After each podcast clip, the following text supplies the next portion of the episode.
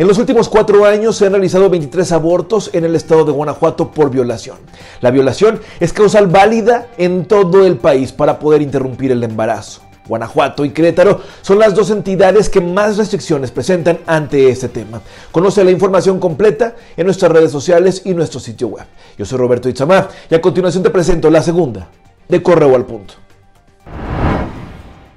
A 12 días de haberse ido a paro de labores, elementos de la Secretaría de Seguridad Pública de San José y Turbide dejaron en claro que a pesar de no tener ninguna respuesta por parte de las autoridades sobre las necesidades y carencias en la corporación, ellos siguen trabajando porque la ciudadanía los necesita. Seguimos trabajando y no lo hacemos por presidencia, por presidente, ya que no tenemos respuesta de ellos.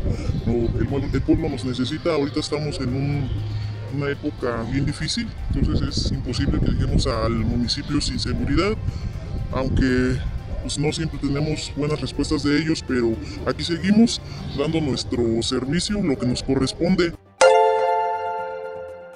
Ante la crisis económica generada por la pandemia en el estado, han cerrado 700 micro, pequeñas y medianas empresas con corte a junio pasado. Según lo informado por el secretario de Desarrollo Económico Sustentable, Mauricio Usabiaga Díaz Barriga, se han perdido más de 50 mil empleos y los sectores más afectados han sido calzado y cuero, turismo, el sector automotriz y el sector de la construcción. El senador Erandi Bermúdez consideró inútil que el gobernador Diego Sinue Rodríguez Vallejo se sume a la controversia constitucional que otros mandatarios estatales planean interponer para modificar la repartición de recursos federales hacia las entidades, pues debe ser a través de la voluntad política del presidente y de la Cámara de Diputados. En este tema es un tema de diálogo político.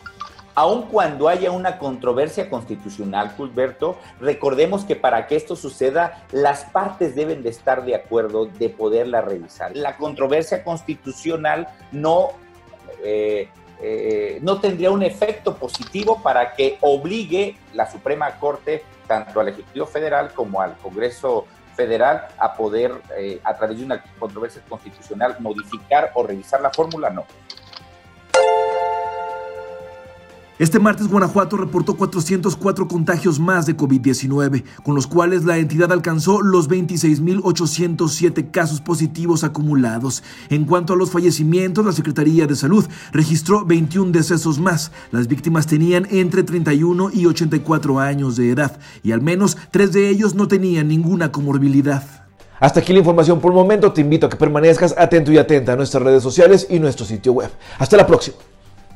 Hoy en nuestras redes sociales, guanajuatenses opinan sobre la prohibición de la venta de comida chatarra a menores en todo el estado y realizan 23 abortos por violación en Guanajuato en cuatro años. Nueve eran menores de edad. Búscanos como periódico correo. Dale like, comenta y comparte.